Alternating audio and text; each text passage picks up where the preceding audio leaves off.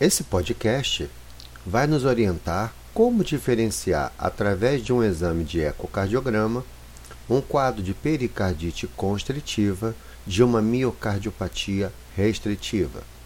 Vejam, nós sabemos que ao se avaliar o enchimento diastólico do ventrículo esquerdo, nós vamos identificar tanto na pericardite constritiva como na miocardiopatia restritiva um padrão de enchimento restritivo, ou seja, nós não conseguimos diferenciar a pericardite constritiva da miocardiopatia restritiva apenas através do padrão de enchimento diastólico do ventrículo esquerdo.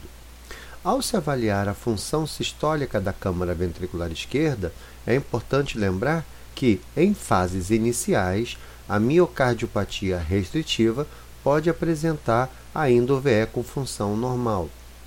E, na pericardite constritiva, como a doença nada tem a ver com o músculo cardíaco, a função sistólica do VE é normal.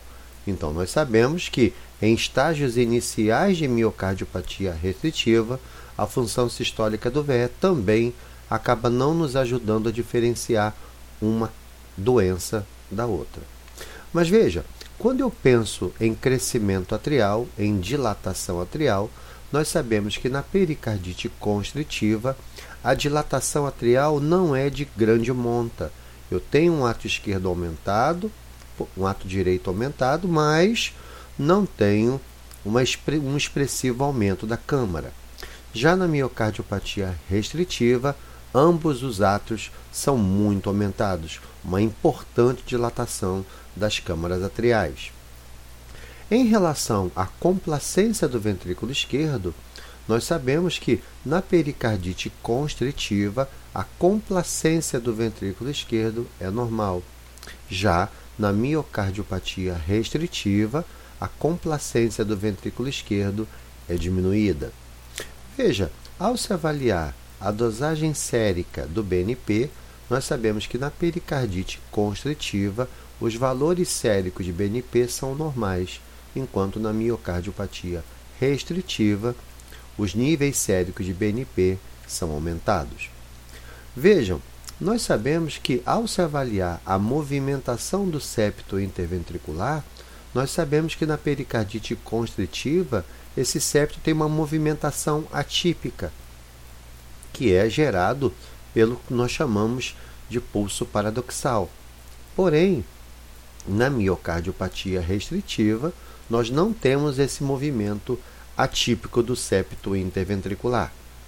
Ao se avaliar a velocidade de propagação do fluxo mitral, utilizando um corte apical quatro câmaras, um color ligado e realizando o modo M na direção do fluxo mitral, nós vamos obter a propagação de fluxo.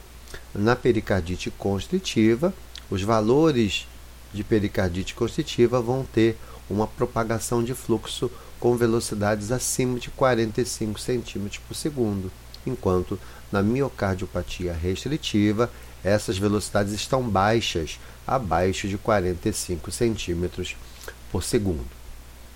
Mas vejam que existem também outras variáveis que nos ajudam a diferenciar uma clínica da outra. Veja, quando você analisa o Doppler tecidual do anel mitral septal, nós sabemos que na pericardite constritiva, as velocidades de onda E miocárdica são normais, ou seja, nós não temos doença diastólica. O que existe é uma constricção ao enchimento na fase intermediária. Já na cardiomiopatia restritiva, as velocidades de onda E miocárdica são baixas, abaixo de 7 cm por segundo. A relação E sobre a linha numa pericardite constritiva, ela tem valores abaixo de 10, enquanto na cardiomiopatia restritiva, os valores de relação E sobre a linha estão acima de 10. Outra diferença importante é o que nós chamamos de ânulos reversos, ou seja, na pericardite constritiva, as velocidades da onda E do anel mitral lateral estarão menores do que as velocidades da onda E do anel mitral septal. Isso, na verdade, não acontece normalmente. Por quê?